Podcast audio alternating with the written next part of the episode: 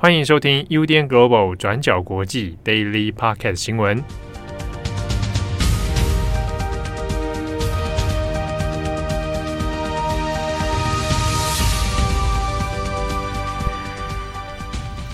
Hello，大家好，欢迎收听 UDN Global 转角国际 Daily Podcast 新闻。我是编辑惠仪，我是编辑木仪。今天是九月十三号，星期二。不知道大家中秋连假过得怎么样？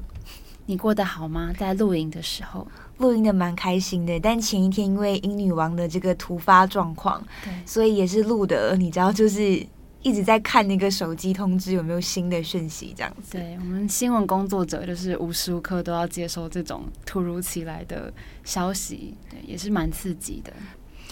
好，那今天呢，我们有三则的这个新闻要跟大家分享。那如果其实有留意的话，也可以发现这几天的新闻头条基本上是聚焦在英女王的葬礼，还有乌克兰的反击行动。那我们这边也先跟大家预告一下，就是本周的重磅广播，我们将会来做英女王逝世后的一些状况，包括现在英国也开始陆续传出一些废除王室，像是 Not My King 的这些声音哦。那查尔斯王子到底又要怎么应对等等，我们会在本周末一并整理，然后分享给大家。那今天呢，我们就先着重在这个乌克兰的战况更新。昨天的 Daily 上面有提到，乌克兰已经收复了呃大概三千平方公里的国土。那同时呢，也在持续推进。那上周末的反击行动，像是夺回重要的据点，例如伊久姆还有库皮扬斯克等等，这一些战绩呢，都是让俄军吃下战争以来最惨重的一次败仗。那我们今天要分享的是，俄罗斯境内到底怎么看待乌克兰在周末的这一场反击行动，以及俄罗斯的总统普丁目前面临的压力又是什么？那普丁当初说是要在乌克兰进行特殊的军事行动，并且要在乌克兰去军事化，还有去纳粹化。但是随着战争进行到现在，俄罗斯并没有明显的推进哦。再加上最近这几天，俄军又仓促的撤军，那也导致俄罗斯境内出现争议还有讨论。那有一些强硬派就认为，我们一定要作战到底。但是目前也出现一些质疑的声浪，像是战争期间原本支持普丁的一些电视名嘴也开始动摇，那对这个战争的形势表示担忧，也质疑俄军的战略。那我们这边举一个例子，前俄罗斯的议员保里斯·纳德兹丁，他在周末就在电视节目里面提到，俄罗斯现在处在这样子的一个节点，就必须明白。如果继续使用这一些资源，还有殖民战争的方式来打败乌克兰，是绝对行不通、绝对不可能的。那鲍里斯就提到，那要么俄罗斯就是呼吁总动员，直接推进全面战争；再不然就是撤军退出。那不过他本人其实是更倾向呃去选择和平谈判。甚至到最后，在这个电视节目里面，保里斯是直接跟其他的来宾吵起架来。其中一位来宾就有提到，战争是一定要持续的，一定要打败乌克兰境内的纳粹政权，那战争才可以停止。那当这位来宾说到这一点的时候，鲍里斯也是直接暴怒，他就回应这位来宾说：“所以你的意思是指说我十岁的孩子也要参与斗争吗？”好，我们可以看到，呃，这样子一个激烈的火花出现在俄罗斯的电视节目里面，但也必须说明的是，像鲍里斯这位议员公开直接质疑的说法，相对来说，在俄罗斯可能还是比较少见的一个状况，因为大部分的俄罗斯媒体其实还是选择忽略，也就是不报道俄罗斯军队撤退的新闻。那在过去的周末，俄罗斯媒体报道的方向主要还是聚焦在乌克兰军队在反击行动中的伤亡人数，同时也有表扬俄军的一些英勇行为等等。那有一些说法是，俄罗斯这些媒体选择忽略不报道，一方面可能也是在等上头的指示，就是到底要怎么统一叙事来跟观众说明。那不过过了周末，来到了九月十二号星期一的时候，基本上各大的俄罗斯媒体已经恢复到原本的叙事方式了，也就是他们告诉俄罗斯民众，俄罗斯军队正在对乌克兰进行猛烈的空袭。那也有指出，俄罗斯军队在战争里面还是占据主导地位的。好，那这个大概就是俄罗斯目前的一些舆论状况。那接着我们简短补充一下，普丁现在面临的压力哦。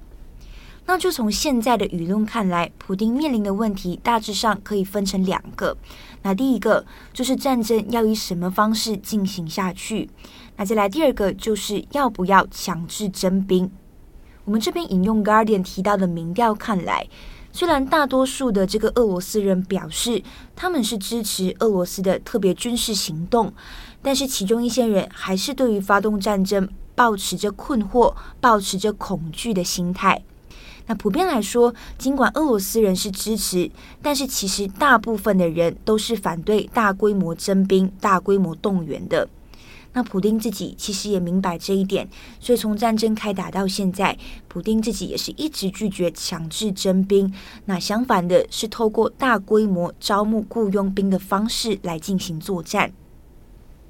那这样子的一个方式，其实也会让普丁陷入进退两难的一个局面，因为如果撤退，可能会遭到强硬派的反对。另一方面，我们可以看到，俄军现在是频频失利，那也让俄罗斯有越来越多的声音要求普丁下台，为这个战争失利负责。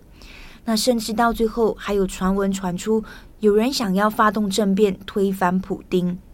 那如果普丁现在要保住自己的位置的话，还有一个可能就是让战争全面升级，但这又会非常危险。那因为如果要赢得战争，下一步可能就是要扩大军队的人数跟规模。但在普丁目前排除强制征兵的情况底下，外界担心，如果决心要赢得战争，普丁下一步很有可能是会诉诸极端的手段，那就是运用化学武器或者是战术的核武器等等。好的，目前呢，就是俄罗斯国内的一些舆论整理，还有普丁现在面临的压力。那另外呢，虽然我们现在看到有一些媒体确实会形容乌克兰的反击行动是一个转捩点，会用 turning point 来形容，但是如果要说乌克兰现在已经完全占据上风，可能还是言之过早。因为就像我们昨天提到的，俄罗斯其实还占有乌克兰东部还有南部的部分领土，包括具有重要战略意义的城市马利波还有赫尔松。那再加上马上就要进入冬天，在气温骤降的情况下，乌军要怎么调动兵力跟武器，要怎么推进哦，也是乌克兰现在面对的一个难题。那现在乌克兰方面其实也做好了战争可能会持续到二零二三年的一个准备，所以现在呢，基辅方面也有跟美国提出要求，希望西方可以提供更多的先进武器来做支援。好，那接着这一条新闻呢，我们接下来要讲，普丁跟习近平可能就要会面了。好，我们刚刚了解到了俄乌战争最新的战况，还有普丁面临内部的庞大压力，以及他可能采取的行动。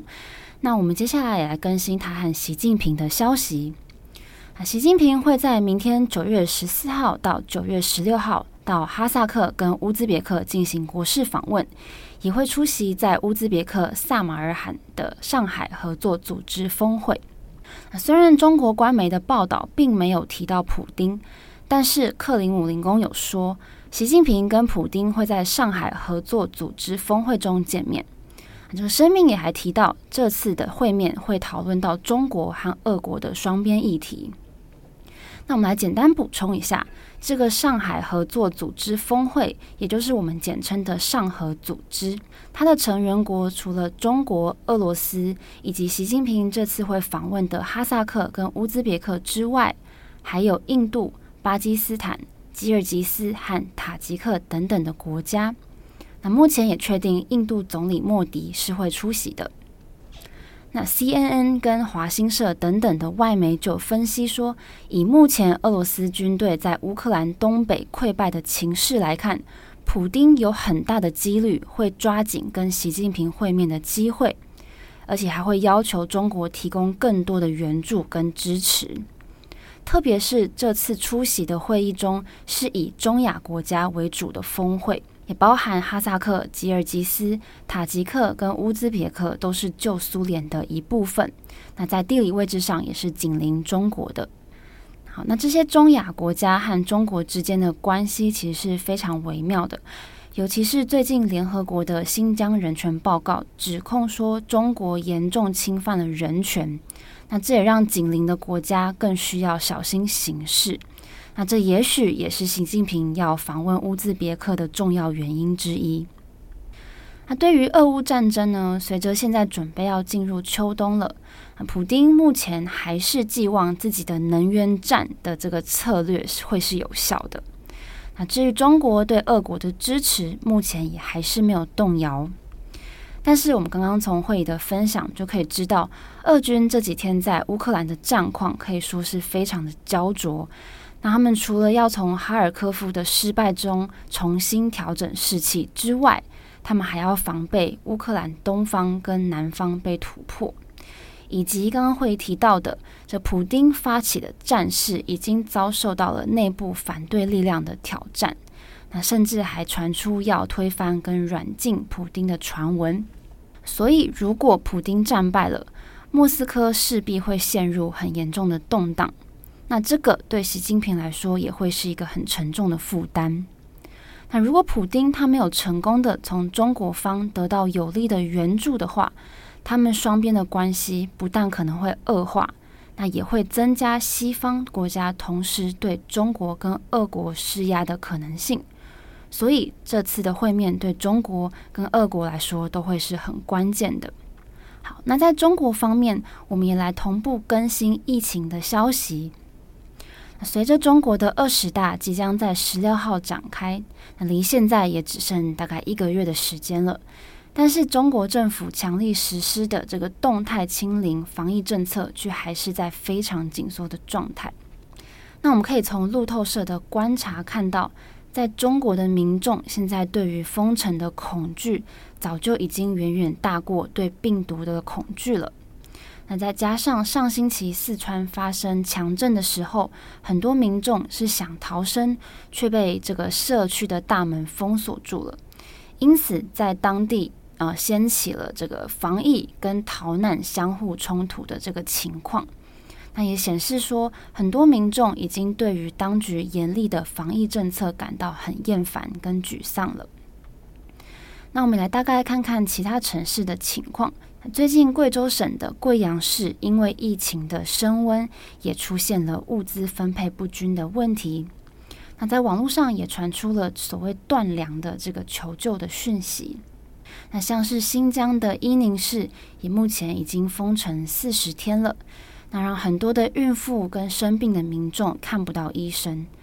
那同时啊，这个中国很多城市也出现了菜价暴涨的问题。那也有很多民众抱怨说，就算上网买东西了，但是物流系统也因为防疫政策的关系，没有办法出货跟送货。那再加上超市也关门了。甚至有大楼直接关闭了他们大楼中的电梯，让民众是真正被封锁在家之中。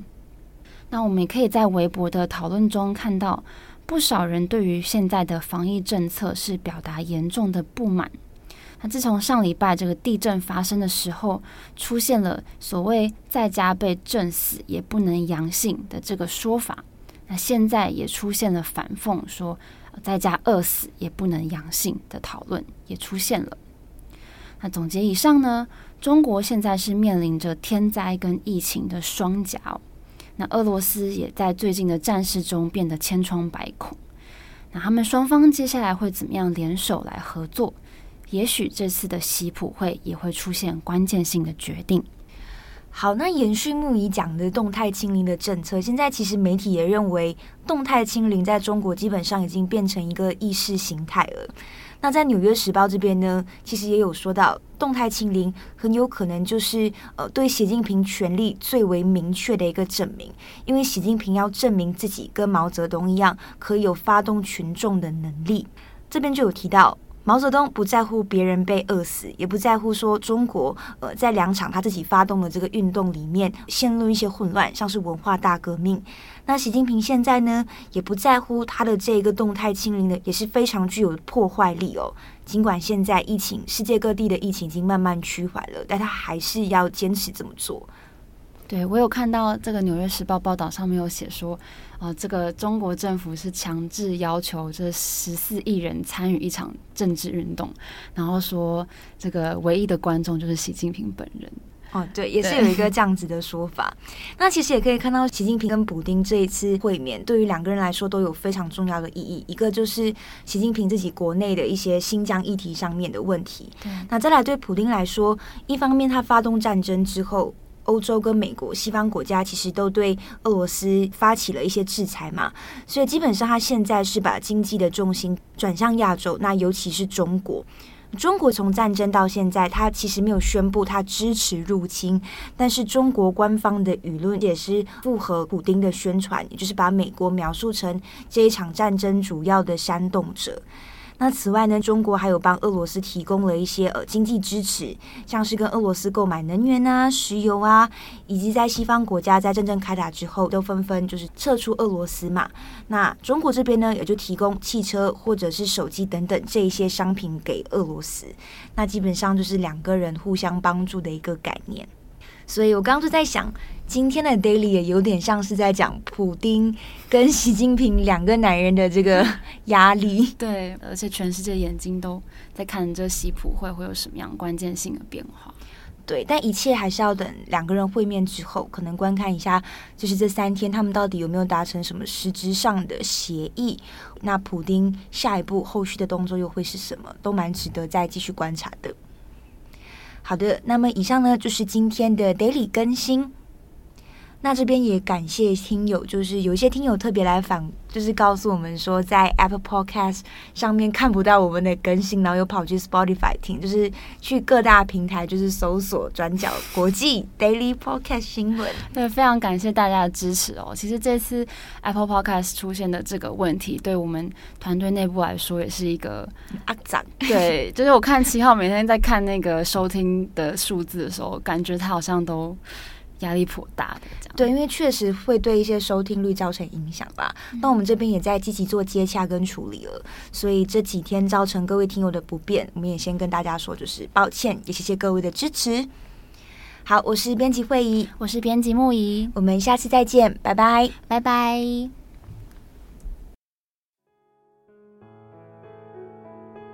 感谢你的收听。如果想知道更多资讯，请上网搜寻 UDN Global 转角国际。